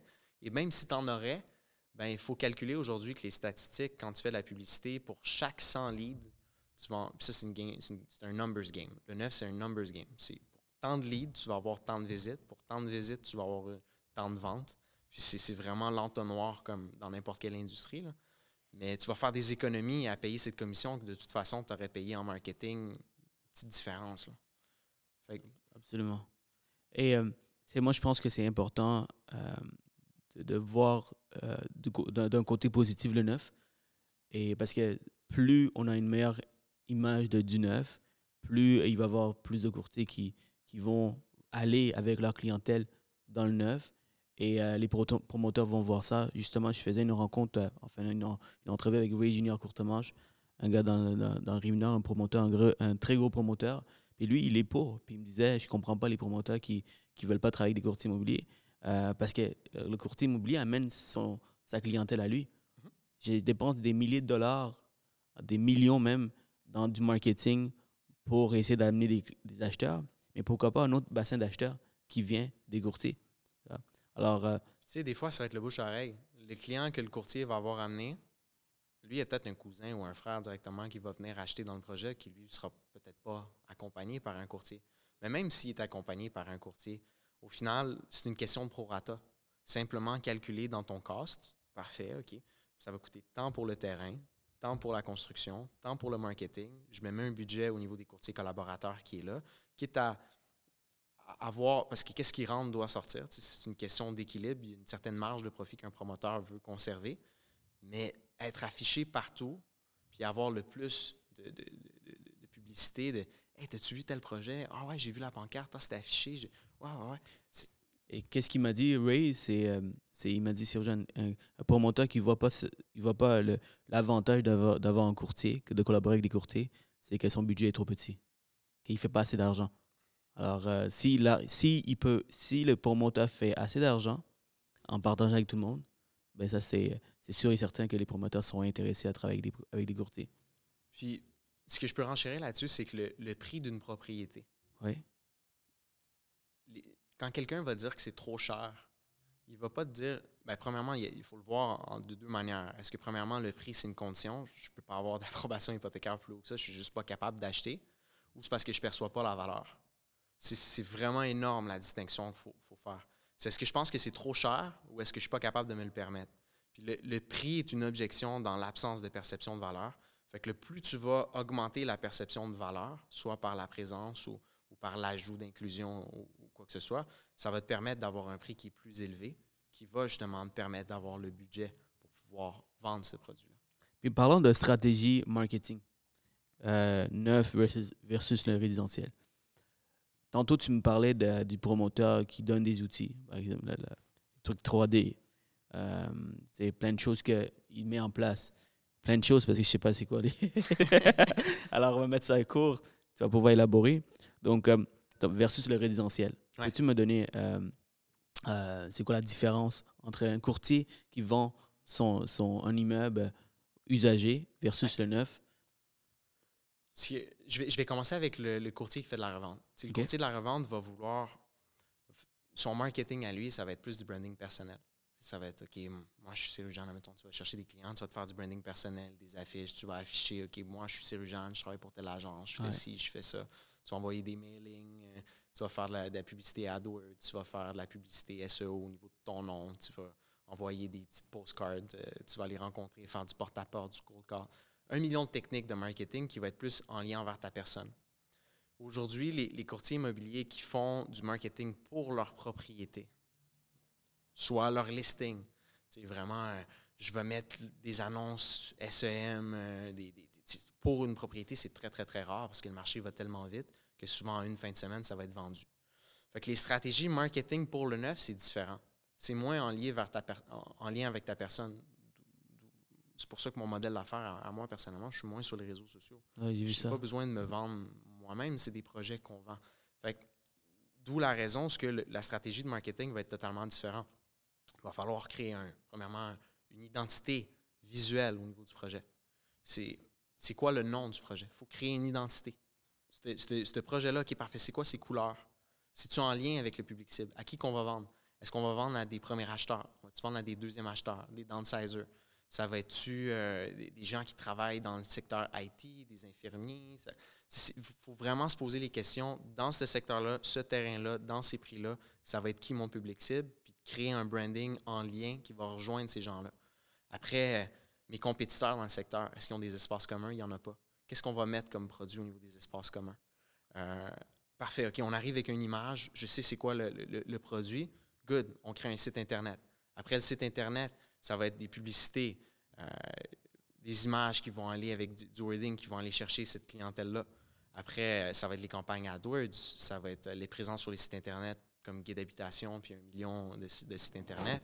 Après, ça va être les produits à l'intérieur du bureau des ventes. Créer un parcours de vente. L'entrée. OK, après l'entrée, y a-tu un. J'offre-tu un, café, un ci, un ça, la première étape? euh, je commence à parler de ça. Puis, il faut vraiment créer un, parcours de vente pour que le client sente qu'il traverse différentes étapes, qui l'amène à se dire, OK, je suis confortable pour pouvoir acheter. Fait que c'est très différent. C'est un marketing qui est en, lien vers le projet et non envers toi. Fait qu'il y a un- il y a un détachement, c'est vraiment... Et si, si, si euh, je l'ai bien expliqué. Oui, tu as très bien expliqué, puis je pense que tous les courtiers euh, comprennent exactement ce que tu dis. Euh, puis, guys, après avoir parlé avec, avec William, si ça vous intéresse le neuf, parce que vous ne voulez pas promote yourself, euh, ce qui vous intéresse, c'est d'être le plus low-key possible sur les réseaux sociaux, et pourtant être dans la vente et pourtant être dans l'immobilier, le neuf, ça peut être intéressant. Et si vous, si vous écoutez, vous vendez du résidentiel et vous voulez simplement perfectionner le résidentiel, à la place de simplement vous vendre vous, ah, je suis le plus beau, je suis le plus, le, le plus cute. Euh, mettez aussi l'emphase sur les, les propriétés que vous vendez. Un parfait exemple, c'est euh, un de mes chums, euh, Gabriel Laflamme. Tu connais? Euh, Ouais, dit quelque chose. ouais, il- J'ai jamais rencontré ouais. personnellement. tu, l'as jamais rencontré personnellement? Il est dans le secteur de Laval, puis euh, tu sais, euh, souvent, c'est toutes ses propriétés, il fait une vidéo vraiment cinématographique, là, vraiment. euh, il, y a son, il y a son côté acteur en lui, là, euh, où il va vraiment décrire le quartier, la propriété. Alors, si vous n'êtes pas à l'aise avec les vidéos, au moins, mettez dans la description, euh, mettez, ça beau. Alors, comme ça, vous vendez les propriétés, vous mettez l'emphase sur les propriétés. Donc, le, prochain acheteur ou le prochain vendeur, il va dire Waouh, non seulement euh, il met tout cute euh, sur les réseaux sociaux, il se présente bien, mais aussi il vend ses produits. Puis je suis cert- certain que si je vais donner ce mandat à, cette, à, cette, à ce courtier, mais je suis certain qu'il va bien représenter. J'aime ça que tu le précises comme ça parce que ça m'amène à, dans les distinctions justement entre le neuf et la revente. Souvent, la vente au niveau de la, revente va se trouver dans avoir le listing. Puis une fois que le listing est closé, signé, souvent la vente la revente est terminée. C'est dans le sens où ce que la propriété, des fois, il y a des courtiers aujourd'hui qui ne se présentent même pas dans les, dans les showings. C'est la boîte à clé qui est en avant, puis Ouais. la titre, le client. moi, Ils ont, ils trop de listings, ils ne peuvent pas être partout. Je peux pas être partout en même temps. puis C'est un peu l'industrie des millions où j'engage plein d'adjoints, où je fais une équipe, je mets telle personne qui va faire les L'industrie visites. l'industrie des je- C'est pas ça. méchant, puis je dénigre aucun modèle d'affaires. Chacun décide de le Mais faire. c'est en fait smart, c'est le modèle d'affaires. C'est un modèle d'affaires qui rejoint certaines personnes, d'autres non. Euh, je- certains vendeurs vont accepter d'avoir ce modèle d'affaires-là. si tu es, tellement occupé, tu as, comme 100 listings à vendre, évidemment, tu, tu dois donner un service. Tu ne peux, pas- tu peux pas multiplier fois 100. évidemment. Non, je suis d'accord. Mais Et- ça vient, ça vient dans des décisions de modèle d'affaires. Moi, je suis plus dans, le, dans la sélection du mandat. Je- si, je prends quelque, si je veux faire quelque chose, je veux le faire bien à 100 Puis je vais être sûr de, de protéger le plus possible les intérêts. Puis ça, c'est sans dénigrer les d'affaires 100%. des Puis toi, c- toi je pense que tu fites plus pour, pour, euh, pour quelque chose de plus luxe. Euh, Parce que dans le luxe, tu, tu, tu vends 4-5 millions, donc tu ne peux pas être.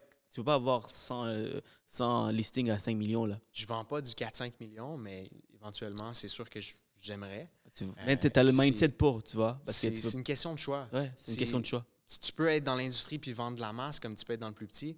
Puis pour un courtier qui commence, l'avantage de rentrer dans du neuf, c'est prendre un volume d'expérience beaucoup plus rapide.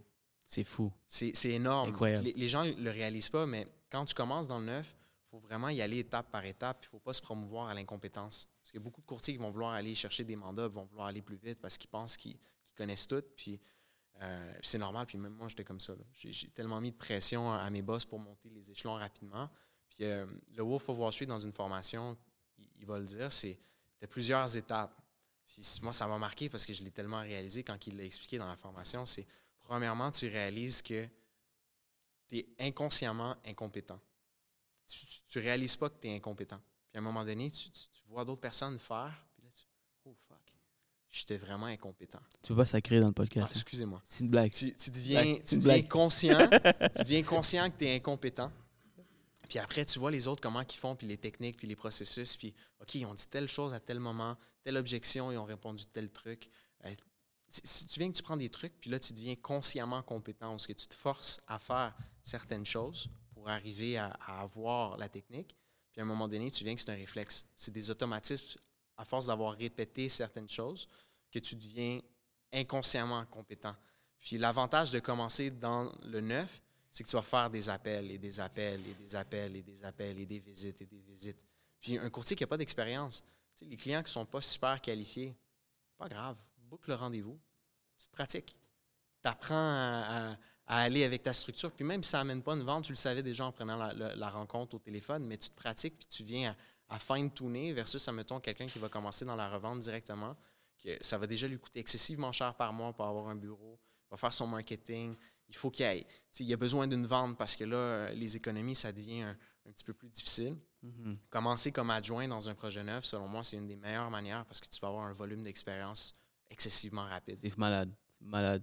Puis c'est vrai, c'est vrai parce que je pense, je suis même pas dans votre monde, dans le côté financement. Puis l'avantage que je vois, c'est le nombre de personnes que tu vas rencontrer.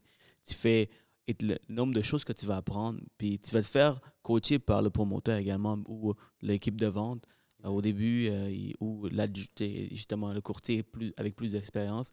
Donc tu vas avoir tellement de transactions, tellement de personnes, tu vas savoir comment vendre des immeubles euh, que tu vas juste être une bête quand tu vas sortir si jamais tu sors ou si tu as envie de sortir puis tu veux vendre de l'usager ou n'importe quoi, tu t'entreprends. Toi, William, tu vas être une bête. Moi, j'ai eu la chance, j'ai eu la chance sérieusement d'avoir des, des, mentors. Mm-hmm. Puis il y a certaines choses où j'ai fait exprès littéralement de demander, moi, je veux travailler avec telle personne. Puis je pense que le secret, c'est d'en prendre, être capable de, de, mettre son ego de côté, toujours vouloir apprendre, puis toujours vouloir s'améliorer, quitte à même enregistrer. Moi, c'est quelque chose que je recommande à tout le monde. C'est tu prends ton téléphone, tu parles l'enregistrement, tu le mets dans tes poches quand tu fais ta présentation, tu enregistres. Après, tu l'écoutes. Puis c'est des mentors qui m'ont appris ça. Je me rappelle. Vraiment, c'est étape par étape. Puis c'est y aller, puis prendre le meilleur que tu peux de chaque personne, puis l'ajouter. Dire, OK, telle personne a fait ça mieux, mieux que moi. Comment je peux atteindre son niveau? Comment je peux prendre son expérience, puis comme, pas nécessairement la voler, mais. Ah, bien sûr. c'est un peu ça. Tu ah. prends le meilleur de tout le monde, puis le moins bon, puis tu essaies de devenir meilleur comme personne. Puis en tout cas, moi, j'ai du fun à le faire ça vient que le résultat, il ne faut pas courir après le million. C'est le million à un moment donné qui va venir à te courir après. C'est le contraire. Je me rappelle très bien, je me rappelle très bien quand j'étais quand j'étais plus jeune, dans mon temps là. quand j'ai commencé euh, dans l'industrie, euh, j'ai enregistré tous mes appels. Mais pour moi, pour, pour, pour que je puisse réécouter ce que je disais. Puis au début, euh, quand je commençais, quand j'étais pas sûr, je bégayais, je disais n'importe quoi. Donc, tu sais, c'est pour réécouter, pour maîtriser un peu la, les, les, aspects de financement. Ça m'a beaucoup aidé. Donc ça, c'est un conseil qui vaut encore de l'or. Euh, réécoutez-vous, enregistrez-vous. Euh, je ne sais pas c'est quoi la légalité des choses là. Mais, écoute, c'est pour toi. Là. Tant si longtemps que tu n'utilises pas, puis tu ne mets pas sur les réseaux sociaux, là, uh, you're pretty much good. Tu pas besoin de commencer la conversation. cette rencontre est enregistrée à fin de formation. écoute, tu le laisses dans tes poches. ça, c'est pour belle, belle euh, donc maintenant, parlons de, agence versus courtier. Justement, on parlait des agences, des promoteurs euh, qui engagent des agences versus un courtier immobilier pour qui vend du neuf, euh, qui, qui, représente euh, une, une, firme comme Remax, Sutton, Via Capital et tout, versus une agence qui se spécialise uniquement dans le neuf. C'est quoi les pour et les contre? Moi, personnellement, je travaille dans une agence qui spécialise dans le neuf. Donc, j'ai jamais travaillé dans une agence. C'est quoi le nom de l'agence? C'est l'agence Six. Six, OK. SIX, Six. OK, Six. Puis, euh, comme C'est pas Toronto, là? Non. C'est bien Montréal. C'est pour le sixième sens, en fait. Oh, euh, donc, c'est le sixième sens au niveau de l'immobilier. Euh, puis, c'est celui de capter le marché, les cycles, etc. Puis, ça revient un peu à ce que je te disais, ne pas se promouvoir à l'incompétence. Quand tu fais du courtage immobilier, puis surtout dans le développement neuf, ben, on ne fait pas nécessairement du développement, mais on intervient très tôt dans le processus avec les promoteurs. Tu as différents types de mandats que tu peux aller chercher. Si tu vas chercher un mandat où tu arrives à l'étape 2 avec le promoteur, parce qu'un promoteur a à peu près 17 étapes. souvent, on voit la pointe de l'iceberg. On voit, ah, wow, le projet est là, ça s'est vendu en un an, il est fait. Wow, tout, un an, tout fait. Mais non, non, non, non, non. Le promoteur, ça fait trois ans qu'il travaille peut-être son projet à essayer d'avoir des permis, des plans d'architecte, les plans d'urbanisme, le zonage. Il y a vraiment énormément de travail là-dedans. Fait il y a le, il y a le, avoir le mandat au début, début du projet et bâtir le projet avec le promoteur, puis vraiment fine-tuner le projet pour être capable de vendre plus vite, plus cher avec le promoteur. Ça, c'est quelque chose. Après, tu as le type de mandat où ce que tu peux arriver en milieu de projet. Puis c'est un peu danger, ça. Est-ce que tu veux prendre un, projet où ce que l'équipe de vente vient de se faire renvoyer? Qu'est-ce qui est arrivé? Est-ce que c'est un problème de personnalité? Le projet va pas bien? Financièrement, il y a des enjeux? Il faut comprendre dans quoi tu t'embarques. Puis le, troisième type de listing que tu pourrais aller chercher, c'est une fin de projet. Là, c'est totalement différent. Les unités sont déjà construites. Puis pour mettre euh, toute la machine de l'agence de marketing, de tout, puis il te reste juste deux unités, des fois, ça va coûter trop cher versus tu pourrais juste mettre un courtier qui, lui, va le prendre en listing normal, puis, puis va le vendre. Oh. Fait tout dépend du type agence versus courtier immobilier. Est-ce que tu veux te promouvoir à l'incompétence dans le sens où tu es capable d'être un graphiste, un, un directeur visuel, un artistique? Es-tu capable de faire du marketing? Puis aujourd'hui, le marketing, tu peux plus, euh, avec les nouvelles réglementations au niveau de Facebook, tu peux plus autant fine-tuner. Puis nous, de notre côté, moi, je fais ça. là. Je, je prends littéralement les, acheteurs qui ont acheté dans le projet, puis on, on revalide. Est-ce que les acheteurs qu'on avait targetés au début, puis le, portrait qu'on s'est fait, moi, je vais viser 25 à 30 ans, tel type de personne, whatever. Moi, après, je, pas que je stalk mes clients, mais tu, tu, tu- prends tes clients, puis tu regardes, tu peux regarder sur LinkedIn, puis voir, OK, c'était quoi son, son type de travail, tel âge à tel âge, il m'avait dit qu'il venait dans quel quartier, avec la- le permis de conduire, tu peux voir le code postal. Euh, il fait tel type de travail qu'il m'a dit. Euh, tu peux redresser ton portrait. J'ai cet acheteur-là, il a tel âge, il habite dans tel coin, il fait quoi, il y a ci, il y a ça. Tu compiles tes données, puis tu le compares avec à qui tu vendais, avec qui initialement tu avais prévu de vendre. Est-ce que l'image, elle est bonne? Est-ce qu'il faut fine-tuner notre projet en fonction de la demande? Hey, on avait prévu qu'on allait vendre majoritairement des deux, des deux chambres, mais toute la demande que je reçois en ce moment, c'est une chambre entre tel prix et tel prix. Il y a vraiment un- Donc, les, les une évolution continuelle au niveau du, du, du neuf, puis le secret du neuf, c'est les datas. Fait que si tu n'es pas capable d'avoir les datas ou être capable de les lire ou d'analyser les cycles, je te donne le meilleur exemple. En ce moment, là, les promoteurs sont en train de vivre des choses incroyables. T'imagines, tu as commencé à vendre un projet il y a quatre ans, tu as vécu la COVID, tu as vécu la hausse au niveau des coûts de matériaux, tu es en train de vivre une guerre avec l'Ukraine dans l'intervalle d'un projet. là.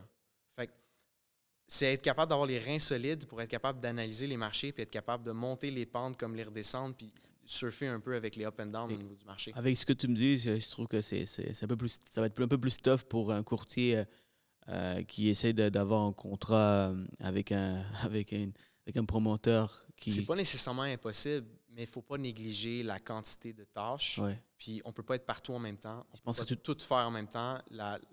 L'équipe, être capable de travailler en équipe puis en volume, puis aller chercher le meilleur de tous les individus avec qui tu travailles, puis challenger tout le monde.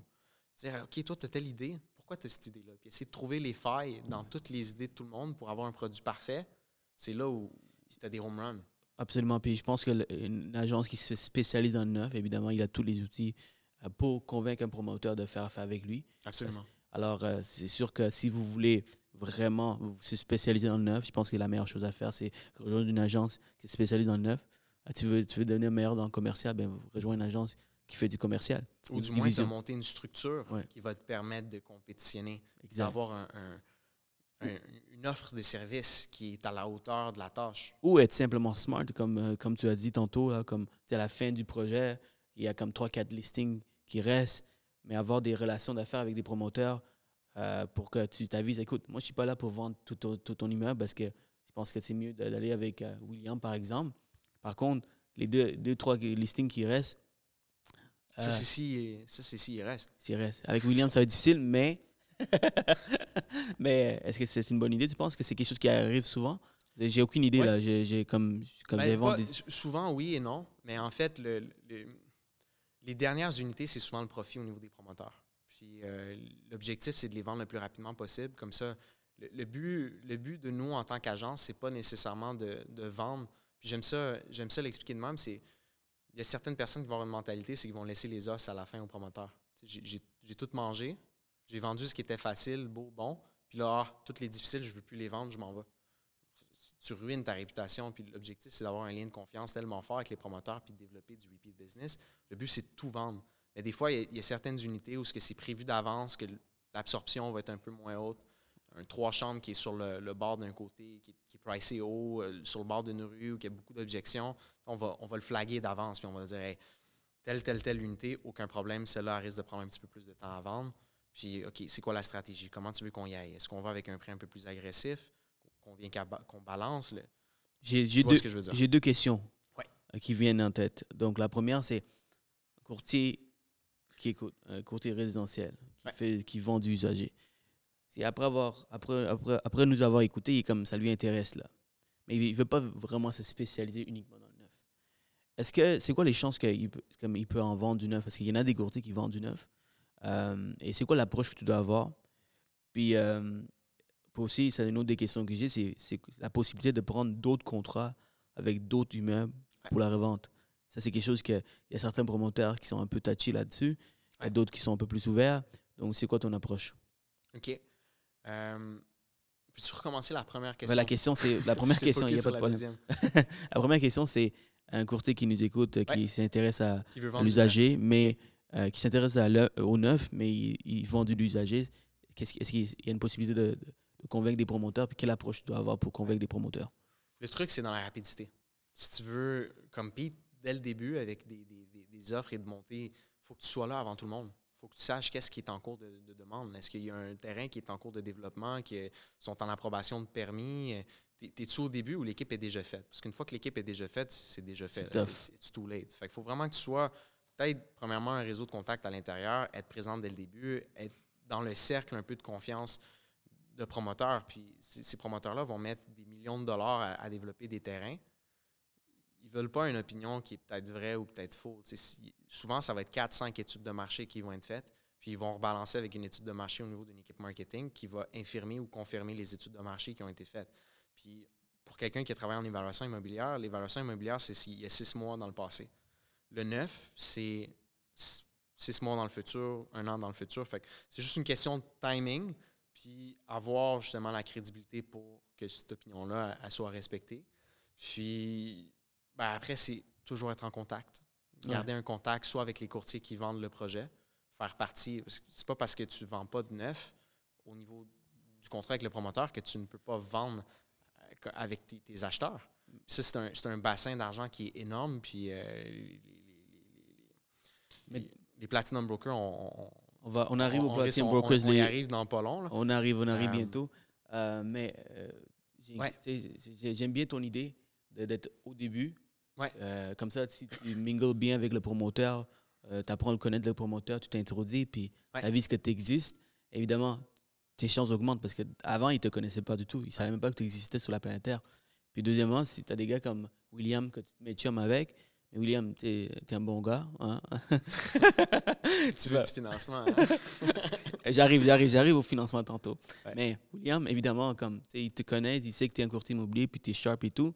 Euh, S'il y a une opportunité d'affaires, Oui, parce que des fois, je vais avoir des acheteurs qui, en achètent, qui achètent dans le projet, puis finalement, leur situation de vie euh, a changé. Puis deux ans plus tard, finalement, ils ne veulent plus habiter dans le condo qu'ils achètent, puis ils veulent revendre. Mais moi, je, suis dans, je représente un autre projet qui est à Laval, puis avec les heures, des fois, je, y arriver. C'est- de la business qui arrive. Puis pour, euh, pour répondre à ta deuxième question, qui était est-ce qu'on a le droit de prendre des mandats? Euh, ça, c'est une question qui est dangereuse. C'est un j'adore, line. j'adore être dans le. Moi, je, je- je- les dangers comme ça, les risques de- d'éthique de, travail ou de, de conflit d'intérêts, j'aime mieux les spotter à l'avance puis faire comme, OK, ça, c'est une zone rouge. Je l'encercle en rouge puis j'essaie le plus possible de, m'écarter de celle-là. Comment qu'on fait pour s'écarter de celle-là? Premièrement, être transparent par rapport à cette situation-là qui peut arriver. Parler avec le promoteur, qui telle, telle chose peut arriver. On est-tu d'accord ou on n'est pas d'accord? Puis après, c'est demander des permissions. Hey, j'ai rencontré euh, cet acheteur-là. Le budget, ça marche aucunement dans les unités. J'ai tout essayé. Il veut pas ce quartier-là. Il veut pas. Le produit, il marche pas. Le produit qu'on vend, il ne fonctionne pas. Je ne vais pas l'amener au, projet du voisin, mais il m'a demandé, William, est-ce que tu peux m'aider? J'ai vraiment aimé ton professionnalisme, les conseils que tu m'as donnés. Est-ce que ça te dérangerait que je l'accompagne dans son processus d'achat? Il me dit que finalement, il aimerait magasiner à Westmount, puis là, on est en train de vendre un projet à Annecy. Es-tu correct avec toi? Parfait, j'envoie un courriel, j'aimerais savoir une autorisation écrite. Comme ça, tu es sûr que tout est transparent. Puis le, parce que c'est comme une relation de couple. Tu- tu fais une connerie une fois, la confiance est perdue. Puis la confiance, c'est la chose la plus importante dans une relation d'affaires. La seconde où il y a des doutes, ben maintenant, tu peux mettre en doute n'importe quoi. Euh, Est-ce que les autres leads que, que le promoteur paye au niveau du marketing, parce qu'on fait le marketing pour lui, mais ça reste que c'est ses leads à lui, c'est ses clients à lui. Est-ce que finalement, euh, je prends son projet puis je les amène tous acheter ailleurs ou vraiment je représente les intérêts du projet pour être certain de vendre le plus vite et le plus cher son projet possible? C'est mettre les, euh, les. gérer les attentes dès le départ avec le promoteur. Et voir son ouverture pour ça. Puis si euh, il y a certaines ouvertures, ben, tant mieux pour vous, guys. Non seulement des pour fois, c'est pas une question de, de qui n'est pas ouvert, mais c'est une question de est-ce que j'ai la- le temps pour le faire? C'est être capable de. On parlait des industries de millions, puis de dire Ah, mais j'ai 100 listings. Oui, mais tu as choisi d'avoir 100 listings. Ouais. Tu comprends ce que je veux dire? Tu as choisi d'avoir 100 listings et d'être débordé et de ne pas être en mesure de pouvoir offrir le même service à tout le monde. 100%. Fait que c'est une question de est-ce que j'ai la capacité dans le temps de, de- de gérer les clients de la revente, puis mon œuf en même temps? Mer- Merci de m'éclaircir parce que j'avais cette discussion avec Ray, qui est un promoteur. Puis, euh, naïf que je suis, je suis comme, Hey, euh, je donne des conseils aux courtiers immobiliers pendant que je fais le podcast. Comme, guys, si euh, l'acheteur n'aime pas votre projet, prenez l'acheteur. puis partait. Puis il, m'a pas, il m'a, en fait, il a dit, ouais, ouais. Je pense pas qu'il a trop, trop poussé ça- ce, que Ouais. ce que je disais. Mais, mais merci de m'éclaircir parce qu'il y a des promoteurs qui sont moins. Il y en a qui sont plus ouverts, il y en a Ouais. qui sont plus fermés. Peut-être que Ray était plus ouvert. Il faut se mettre aussi dans la, dans la peau des promoteurs. Moi, personnellement, je suis en train de faire un projet, je dépense, puis j'ai un courtier qui, lui, il rentre, puis il, y a très peu d'implications financières à l'intérieur, puis lui, il prend mes clients, puis il les amène un peu de droite à gauche, puis mon projet, il ne vend pas, admettons, assez vite. Si les résultats ne sont pas assez bons, tu commences à être un peu, euh, tu peux être tendu un peu avec toutes les augmentations des coûts de matériaux, les nouvelles réglementations qui rentrent en vigueur sur le marché. Ça devient de plus en plus difficile de faire du développement immobilier. Puis la, la récompense versus risque, elle devient de plus en plus euh, petite là, avec le temps qui, qui avance. Absolument. Puis dis-moi, comme, parlant de, de négociation, Ouais. Euh, le nerf de la guerre euh, pour son acheteur. Ouais. Il y a un client qui arrive, puis là, il, il devient ton acheteur. Euh, c'est, c'est, c'est- c'est- est-ce que c'est la même chose? C'est, c'est-tu la même négociation? Euh, je sais que, tu sais, moi, j'avais pas trop négocié mon prix, là, malheureusement. Je sais pas si c'est parce que je, je pouvais ou, ou je suis juste un bon, un, un bon client. hein. Tu vois, quand tu es un bon vendeur, euh, tu te fais vendre facilement parce Quand tu es que... un bon acheteur, tu es un bon acheteur. Ouais, exactement. exactement. Donc, je te, je te dirais, il y a plusieurs étapes dans un projet. Mhm. Il faut être capable de discerner dans quelle étape que tu es dans le projet. Premièrement, il y a, il y a la pré-vente, dans les débuts, débuts, débuts. Puis après, une fois qu'on arrive à plus que 50% le projet, la construction est commencée. Puis après, le projet, on est à la fin, il reste quelques unités. Fait qu'il y a différents timings. De façon générale, comme, comme je l'avais dit un petit peu plus tôt, on calcule combien on pense qu'on va vendre, combien ça coûte. Fait que si, tu as un prix spécial, ben, le prix est remis sur les autres unités. Est-ce qu'on peut ou on n'arrive plus price point? Fait que la négociation de prix est, est très difficile le neuf. Prenez pour acquis que le prix qui est affiché, tu c'est fais, le prix pas fait avoir alors. Non, le prix affiché, c'est pas mal le prix Non, mais vendu. je suis à la- j'étais à la dernière phase, d'eau. Ah. Tu aurais pu négocier? Ben, je sais pas. Ça dépend. C'est du, cas par cas. C'est du cas par cas. Mais il faut, faut vraiment le voir que le prix qui est affiché, c'est généralement le prix demandé, mais à l'envers de la médaille, il n'y a pas d'offre multiple. Ok. Premier arrivé, premier servi. OK. Fait tu as quelqu'un qui va arriver cinq minutes après toi, puis qui va dire hey, je vais mettre 10 000 de plus. Tout bad sur SAD. First arrive, first serve. Fait que c'est important de le voir de ce côté-là. Donc, la négociation, ce que je pourrais dire pour que. Parce qu'en même temps, le, le client qui, qui est représenté par son courtier acheteur, il va se dire non, je, je t'amène avec moi, tu négocies pas le prix pour moi, tu, on fait rien, tu travailles-tu vraiment pour moi? that, that. Il y a souvent l'envers de la médaille où ce que le, le courtier acheteur, tu sais, il comprend la réalité du neuf, mais il veut en même temps renforcer, puis il veut faire comme j'ai aidé mon client. tu sais. Je me rappelle, mon courtier m'a dit c'est pas possible de négocier dans le neuf. C'est très rare de négocier dans neuf. Donc, il a déjà c'était mes attentes. Oui. Alors, c'est une des raisons pour pourquoi. je le dis en ce C'est moment. pas, c'est pas parce que je suis un mauvais, tu sais, je suis un bon vendeur, là, guys, Ouais. là. je mais juste que je pouvais pas négocier parce que c'était. Mais il y a certaines choses où ce que tu pourrais négocier. Soit, euh, puis, puis là, ça dépend du projet. les, hein. les matériaux, tu veux Ça- dire? C'est ça. Ça dépend du projet, puis ça dépend de l'ouverture. Des Ouais. fois, ils vont dire oui, des fois, ils vont dire non. Puis je le dis de même. Et. Ça dépend du projet. Ça dépend. euh, On ne va pas négocier quand tu vois qu'il y a 80 personnes à la porte d'entrée qui sont prêtes à acheter la même unité. là. Tu risques d'avoir d'avoir perdu l'unité avant, avant d'avoir une réponse du promoteur, mais tu peux négocier dans la structure de dépôt. Donc, je- OK, je négocie pas le prix, mais j'ai juste 5% 10% puis ils demandent 20% Des fois, tu, Prenez aller avec les délais ou des choses comme ça. Tu pourrais négocier sur euh, les délais pour l'approbation hypothécaire. Tu pourrais négocier sur euh, l'inclusion au niveau des matériaux. OK, j'aime tout, mais j'aimerais ça que le quartz continue en waterfall. Euh, je, je dis ça encore là, c'est ça dépend Ça du dépend du- projet, ouais. ça dépend qu'est-ce qu'il y en est. J'aimerais savoir des encastrés. C'est important vraiment de, de setter les attentes puis vraiment de poser les bonnes questions quand on va rentrer dans le bureau des ventes parce que c'est pas tous les promoteurs qui travaillent de la même façon. Des fois, on va avoir des projets où on va rentrer dans le condo modèle puis pour demander la question est-ce que le condo modèle est représentatif du standard d'inclusion? Des fois, le condo modèle, ben, il va avoir une cuisine qui est en laqué, qui coûte 10 000 de plus. Il va avoir euh, telle, telle, telle chose qui est des extras. Puis là, tu arrives dans les choix de finition. Ah, ben là, c'est plus cher. donc, c'est poser ces questions-là pour être capable, quitte à, quitte à, si tu sais que tu vas prendre des extras, demande à payer les extras dès le départ. Pourquoi? Parce que tu peux les mettre sur ton hypothèque. Bien sûr. Et dis-moi. Au lieu de les payer cash, mhm. tu les mets sur ton hypothèque. Ça passe, c'est déjà écrit au contrat préliminaire. tu parles de, Dans la négociation, parce que sinon, il y a plusieurs étapes dans l'achat du neuf. Premièrement, tu vas avoir la visite. Tu vas rentrer dans la visite.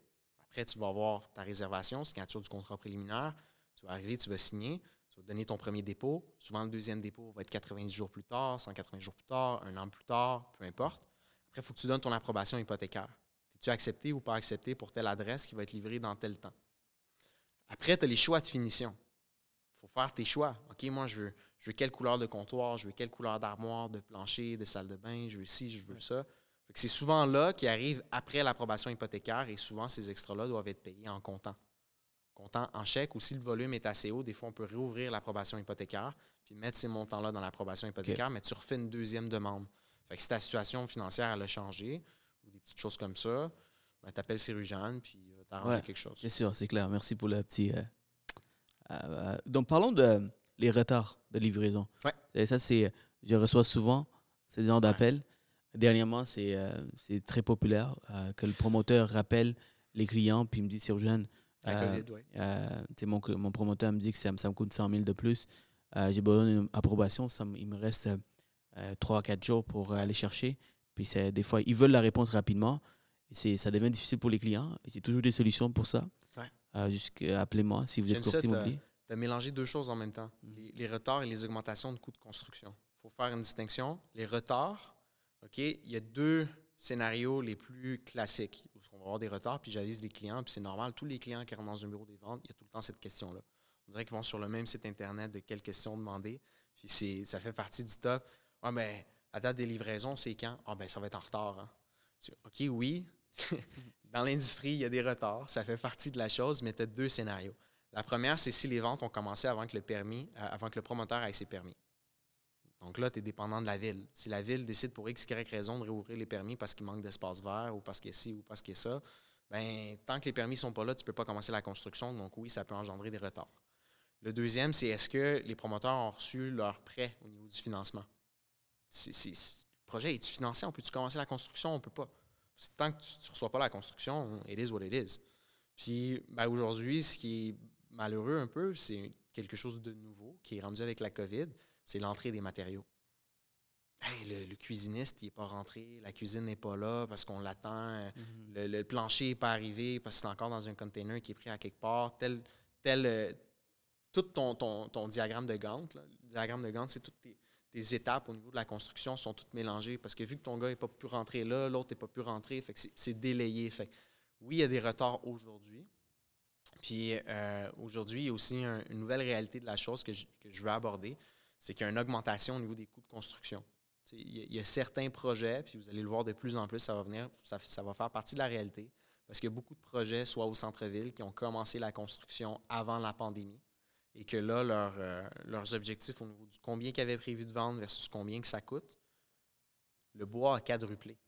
J'ai des projets que j'ai commencé avant la pandémie, qui, en moyenne, pour te donner un, chiffre d'un promoteur, c'est en moyenne 50 à 75 000 de plus par porte en coût de matériaux avant versus après pandémie.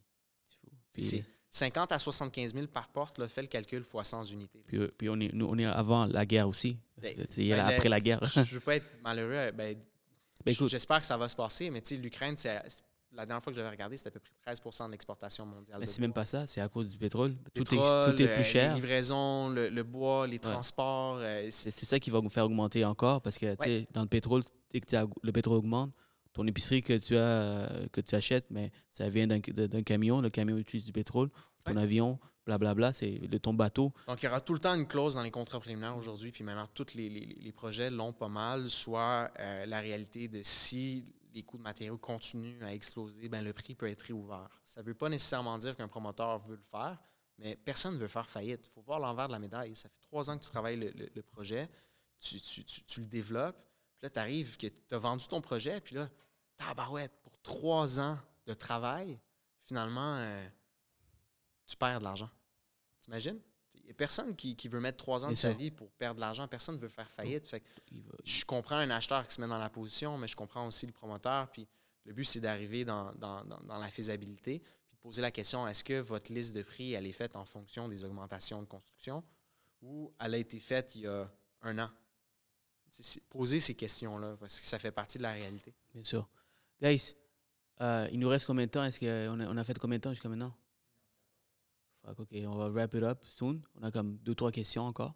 All right? Ouais. Euh, donc, donc jusqu'à maintenant, c'est parfait, man. C'est juste que c'est quand même Ouais. une longue conversation, donc euh, je vais wrap it up. Euh, donc, je vais parler de, de, de l'investissement neuf. Plantium, Plantium Brokers. Augmentation On des coûts vite. Augmentation des coûts des matériaux, tu l'as fait. Euh, clause sur la modification des prix, tu l'as fait. Ouais. Qu'est-ce, qu'est-ce que le 2000, qu'est-ce, qu'est-ce que 2020 Ouais. OK. Comment, comment avoir un contrat avec un promoteur? Ça, on peut le sauter. On a déjà fait, right? Le Donc- 2020, non, mais si tu veux, on peut le sauter. Comment avoir un contrat avec le promoteur? On a déjà, on a fait, déjà fait ça. Ouais. Right? Ouais. C'est Ben, on en a parlé, je pense pas qu'on a besoin de leur dire. là. Tu sais, Je l'ai expliqué le- au début, après. pendant. Ouais. OK. Euh, donc, on arrive à la, oh, euh, donc, on arrive à la fin, guys. Donc, euh, tu sais, j'ai des, des questions puissantes pour finir euh, Ouais. notre belle conversation avec énormément de valeur. Euh, la, la prochaine question, c'est sur la commission. Ouais. c'est quelque chose que j'ai, euh, je voulais absolument te poser. Ouais. Est-ce qu'il y a. Ben, évidemment, c'est, c'est, moins payé qu'un, par exemple, un courtier qui vend de l'usager parce que tu travailles sous volume. Alors, comment que ça fonctionne la structure de commission dans l'usager et, et- excuse-moi, dans le, dans le neuf, je veux dire? Ça dépend. Chaque contrat est différent, mais de façon générale, ben, tu l'as mentionné, on travaille sur le volume. Fait que quelqu'un va te confier un contrat de 100 unités. On s'entend que tu n'auras pas 3% ou 2% de commission sur les 100 unités. Fait que généralement, moi, je fonctionne quand même à commission. Donc, ça peut être un montant qui est forfaitaire, ça peut être un, un pourcentage. Certaines, euh, certaines agences, certaines personnes vont être plus. euh, vont préférer un salaire annuel ou un salaire horaire. Fait que tout est relatif à comment tu vas négocier euh, ta charge. Puis euh, au niveau des courtiers collaborateurs, souvent, il y a des projets qui vont offrir des fois 4% 5 3 2% 1% Ça dépend d'un projet à l'autre. 4% Ouais, j'ai vu du 5 collaborateur. j'ai vu du 6% Wow, OK. Euh, mais en on moyen. appelle ça des platinum brokers. OK? Fait qu'il y a- y, deux moments où ce que les commissions sont plus élevées. Soit au début, début du projet, qu'on appelle les platinum brokers. C'est un terme qui est souvent euh, pas connu, mais c'est des courtiers qui vont avoir un accès exclusif à un projet avant tout le monde. Donc, c'est ça, c'est ça que ça veut dire un Plantium Broker. Oui, exactement. Fait on va dire que tu te spécialises dans les investisseurs, tu as 100 personnes qui sont préqualifiées, qui cherchent dans ce secteur-là, dans ce produit-là. Mais le promoteur va te donner un accès au début au projet pour que tu sois capable d'aller chercher le plus grand nombre de ventes possible au départ. Puis comment tu deviens un Plantium Broker? Puis s'il y a un Plantium Broker qui écoute, il j'aimerais ça vous inviter parce que. Ben, c'est un cercle select. C'est Ouais. un cercle select. Il faut, faut que tu fasses partie du cercle de confiance d'un promoteur. Il faut que tu amènes des ventes dans un projet neuf. Tu viens qu'avec le temps, tu développes des relations internes. Si tu es capable d'amener 10 ventes à un projet, à un moment donné, les, les gens ils se souviennent de toi et font comment est-ce que là, il m'a envoyé 10 ventes?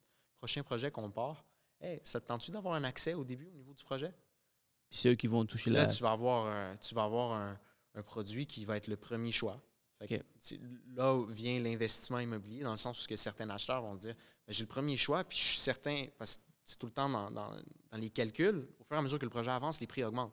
Fait que l'acheteur du début, il dit ben, j'achète, puis je, je sais qu'il va valoir plus cher juste par la vente des autres unités plus tard, puis par rapport aux autres projets, ou dans deux ans, l'inflation va avoir monté, puis moi, j'ai acheté au prix de départ. Mhm. Parlons de, de l'investissement. Ouais. Tu, tu parles de Plantium Broker, l'investissement. Est-ce qu'il y a un condominium? Ça, ça touche un peu plus les consommateurs aussi. Ouais. Euh, est-ce qu'un condominium neuf, est-ce que c'est un investissement? N'y a pas de mauvais prix. Euh, Il n'y a pas de mauvais deal, il y a juste des mauvais prix. Fait que ça, c'est important de, de- de le classifier. Puis il faut briser le stigma de l'investissement. Parce que souvent, j'ai des, des clients qui rentrent, puis tout le monde veut faire des investissements, mais après, ils se disent Ouais, ben, moi, je veux faire tant d'argent. Puis l'investissement immobilier, il y a différentes manières de le calculer. Moi, j'aime briser le plex et le condo, le résidentiel. Parce que le plex et le résidentiel, c'est deux investissements qui sont différents. Puis d'où la définition de la valeur qui est différente. Un plex, la définition de la valeur est sur le revenu. Combien tu t'engendres par mois, as-tu un cash flow qui est bon ou pas? Ça va te définir ta valeur. Un résidentiel, c'est c'est quoi la valeur que quelqu'un est prêt à payer pour un bien? Donc déjà, par la différence de définition, la valeur au niveau de l'investissement est à différents endroits, donc elle ne peut pas être comparée de la même chose. Le résidentiel, la vraie valeur au niveau de l'investissement n'est pas dans combien tu vas le louer par mois, mais dans combien, dans l'équité, combien tu vas être capable d'aller le revendre, combien de plus-value il va aller chercher? Quand tu vas faire ton choix, il va falloir faire un choix en fonction de quel secteur va être le plus demandé, quel type d'unité dispose des effets les plus rares, les plus différentes, qui va faire en sorte que ça va générer de la surenchère plus tard, soit un balcon qui est gigantesque, un layout qui est optimal, des choses comme ça. Fait que c'est l'effet levier. Quitte, à quelqu'un qui va dire OK, moi, cette année, je vais mettre dans mes CELI, je vais investir un million de dollars, 100 000, 50 000, whatever le montant, je, vais le mettre dans l'industrie du tech. Je vais le mettre dans le Bitcoin. Je vais le mettre dans ci, dans ça. Il faut, le voir un peu comme ça, dans le sens où que tu choisis ton secteur dans lequel que tu vas mettre ton argent. C'est l'effet levier. Parce que tu vas juste mettre ton dépôt de 5, 10, 15 ou 20% mais ça ne sera pas ton 20% qui va prendre 1, 2, 3% 4% d'intérêt. Puis les 300 000, c'est 300 000, 400 000, 500 000. Puis l'effet levier. Fait pour un investisseur qui a moins de connaissances, qui n'a pas le temps de commencer à faire des rénaux, de commencer à gérer des locataires, puis qui veut quelque chose de plus calme, puis qui, aime l'immobilier, puis qui en même temps, il se dit, tu sais quoi, je, vais acheter, vivre là en même temps, puis des fois me donner, ben, c'est l'effet levier. Absolument. Puis j'ai beaucoup d'investisseurs euh, qui, vont, euh, qui vont faire ce type d'investissement, qui vont acheter sur plan à la, aux premières phases. Ouais. Et, euh, et puis finalement, c'est trois ans plus tard, à la livraison, ça a pris 100 000 de valeur. Ouais. Et, parce qu'ils ont regardé, étudié le marché un peu, que, comment tu l'as énuméré. Par la suite, euh, ils font un profit. C'est sûr que ça doit attendre deux ans. C'est sûr euh, qu'il y a des risques dans n'importe tout. Puis je l'ai dit au début, il n'y a pas de mauvais deal, il y a juste des mauvais prix. si tu es capable d'analyser les choses comme un investisseur qui va analyser les stocks, tu es capable de regarder, OK, tel projet dans tel coin, dans ci, dans ça, il y a d'autres perspectives d'avenue aussi où ce que le neuf peut être un indicateur d'un bon investissement. Tu vois des propriétés en revente à côté du neuf qui sont vraiment pas chères, puis tu sais que le projet s'en vient dans deux, trois ans. Achète la revente, rénove au complet, ramène-le presque un, neuf, puis tu vas être à peu près à 10% d'écart du neuf à côté. les gens vont comparer. Y a un million de techniques. Je viens de vous vendre millionnaire, guys. Je viens de vous rendre millionnaire avec le conseil de, William. ah ouais, donc, euh, mais c'est vrai, c'est vrai, tu as vraiment raison parce que c'est une façon, un indicateur du marché justement, le neuf. Alors, a un usager qui, qui, est, qui est délavré puis euh, qui a beaucoup de rénovations à faire, évidemment, ça va être, intéressant. Euh, donc, euh, augmentation des coûts. On a, fait le tour, William. C'est quoi le, le 20-20-20? Le 20-20-20, c'est une nouvelle réalité du marché. Puis là, tout le monde s'est dit Oh my God, à Montréal, c'est plus achetable, c'est tellement cher, c'est tellement si. C'est pas parce que les promoteurs veulent vendre leurs produits excessivement chers, mais c'est parce que la réalité du développement est de plus en plus difficile on parle d'étalement urbain que finalement on construit encore plus large et tout. Mais aujourd'hui, c'est de plus en plus difficile. Il y a le, en janvier passé, en fait, je pense qu'il y a deux ans ou un an, il y a un nouveau règlement qui s'appelle le 20-20-20 qui est rentré en vigueur. À partir de maintenant, tout ce qui est 5 condos et plus doit avoir 20% de logements sociaux, 20% de logements abordables, 20% d'unités de style familial. C'est à Montréal uniquement, oui? C'est à Montréal uniquement. Si tu ne respectes pas ce règlement-là, tu dois payer une surtaxe qui va contribuer au développement des logements sociaux. Je ne vais pas rentrer dans les détails si je crois que c'est bon ou c'est pas bon. Donc, mettons, un tour des Canadiens qui, qui construit aujourd'hui, il doit avoir euh, des, des, condos abordables, c'est ça que tu es en train de me dire? Oui, ils vont payer une surtaxe. la surtaxe va être mise en top, en, fait, des unités. Fait qu'au final, c'est les contribuables qui vont venir à payer pour le développement. Puis, il y a des impacts assez massifs. Puis, c'est pour ça, c'est pas pour rien que de plus en plus, on voit plein de locatifs partout. Parce que financièrement parlant, tu, fais tes calculs, puis si tu dois faire 20% de logements sociaux, 20% de logements abordables, 10 à 20% d'unités familiales, puis là, tu vois ton, ton terrain, puis c'est pas parce que quelqu'un qui veut acheter un penthouse, veut acheter le penthouse, il veut pas nécessairement vivre avec des logements sociaux dans la même tour. C'est pas parce qu'il est méchant, c'est juste parce qu'il oh veut pas. Puis souvent, les projets que tu vas avoir, ça va être du multiphase. Il va y avoir quatre. la cinquième phase, ben, ça va être des logements sociaux, puis euh, des grosses compagnies, ce qu'ils vont faire, c'est qu'ils vont développer le projet, ils vont vendre les logements sociaux à une autre compagnie, puis ils vont la dissocier du branding de la compagnie. Ah des fois, ils vont faire euh, des, des, ententes, je te donne tel terrain en locatif ou tel ci ou tel ça. Mais la réalité, c'est que les coûts de matériaux ont augmenté, les coûts de développement ont augmenté, puis euh, les marges de profit doivent rester les mêmes parce que le risque est le même. Donc, la facture est transférée sur les acheteurs, ce qui crée de plus en plus des hausses au niveau du marché. Excellent, man. J'ai beaucoup appris. J'espère que les courtiers qui nous, ont, qui nous écoutent ont beaucoup appris également. Pour te contacter, on va marquer tes informations. Est-ce que les courtiers peuvent euh, t'appeler? Oui, avec, avec plaisir, ça va me faire, euh, ça va me faire un grand plaisir. Est-ce que tu t'engages du monde? Est-ce que tu as une équipe? euh? Euh, moi, j'ai pas d'équipe. Je travaille dans une agence. Ouais. Euh, je suis, j'ai aucun intérêt à vous faire engager, dans le sens que j'aurai pas euh, d'argent supplémentaire. Fait que les conseils que je vais vous donner, c'est vraiment des, des conseils pour aider. là. Il est vraiment généreux. William. J'ai passé euh, presque une heure avec lui avant notre podcast, justement, pour, voir euh, qu'est-ce qu'on peut, on peut partager ici. Donc, euh, William, tu es, un, bon gars. Puis, deuxième, puis dernièrement, pour finir, j'aime toujours poser ces questions. OK? Si on devait retourner en arrière et euh, rencontrer le jeune William qui commence dans l'industrie, qu'est-ce que tu leur aurais donné comme conseil? Ah, cette là tu n'avais pas dans les questions. Hein? Non, mais c'est une bonne question. Puis en fait, euh, j'ai été chanceux parce que j'ai euh, eu un conseil de justement un mentor quand j'avais commencé. Puis c'était d'écouter. Puis euh, je te dirais que je, je- je me ferais plus confiance dans le sens où je me mettrais moins de pression au niveau de, de, de vouloir tout le temps de me comparer ou de voir selon mon time frame personnel, est-ce que je suis rendu exactement où ce que je veux? Juste let it go. Juste vis le moment, have fun, pas de stress, puis le reste vient naturellement. sur 100%. Puis quand tu es jeune, tu vas souvent comparer avec d'autres personnes. que Tu compares avec Justin Bieber, Bieber qui a 300 millions. Ouais, puis, Tu deviens workaholic, tu Ouais. plus de travailler, puis à un moment donné, tu as une vie sociale. hein. Absolument. Puis, euh, euh, et euh, dernière question. Si tu avais un livre à nous recommander, est-ce que tu lis, premièrement, ou ça, ça se peut que tu écoutes des podcasts plutôt, à part les courtiers du Québec? Euh, euh, As-tu un livre qui, euh, que tu aimes beaucoup? J'en ai plusieurs, man. Je suis, je suis pas le genre de gars qui va lire des romans, mais je vais. Je, je pourrais te dire le, le classique euh, Rich Dad, Poor Dad. Je suis pour that, OK. Mais je, je te dirais, genre, je t'enverrai une liste que j'ai à l'intérieur. J'en ai pas un qui me vient directement en tête. OK, mais Rich Dad Poor J'essaie d'en lire un par, un par mois pour essayer le, le plus possible de rester dans le edge. Mais aujourd'hui, ce que, ce que je fais, moi, j'utilise Audible. Quand je cours ou je m'entraîne ou, euh, ou je suis dans, sur la route, j'écoute un livre. Et euh, un podcast? J'écoute pas de podcast. T'écoutes pas? OK, autre que le... J'ai autre tout le que- temps. autre que le mien, bien sûr. Pour, pour vrai, c'est pas négatif, mais je suis pas le genre qui écoute les podcasts. Fait que ça me surprend même que j'ai accepté de faire le podcast, mais en même temps, je le fais pour l'industrie. Mais tu l'as écouté, le mien, right? Avant quelques Ouais, quelques absolument. épisodes. Ben, il fallait que tu dis, là, comme Absolument, ouais, je l'ai je l'ai écouté. Ok. J'ai écouté, mais c'est comme ça qu'on se parle. Ah, oh ouais, c'est on l'a vu comme ça. là. Exact. Euh, mais merci beaucoup, fait Merci. Vraiment, j'ai beaucoup appris. C'est moi Alors- qui te remercie de m'avoir euh, laissé euh, parler Écoute, man, tu, tu vas faire une différence à plein de courtiers. C'est fou, il y a certains courtiers qui nous écoutent qui sont même pas dans le domaine encore. Et oui, il y en a qui, qui, qui m'appellent, disent jeunes grâce à le podcast, ils sont rentrés dans l'industrie. Ils pensaient jamais rentrer dans, dans le courtage. Donc, ça va inspirer énormément de personnes. On des. Et il y a des personnes qui vont rentrer dans l'usage, euh, dans l'usager, dans le neuf, euh, à cause de notre podcast, grâce à notre podcast, à vrai dire. Alors, euh, merci beaucoup.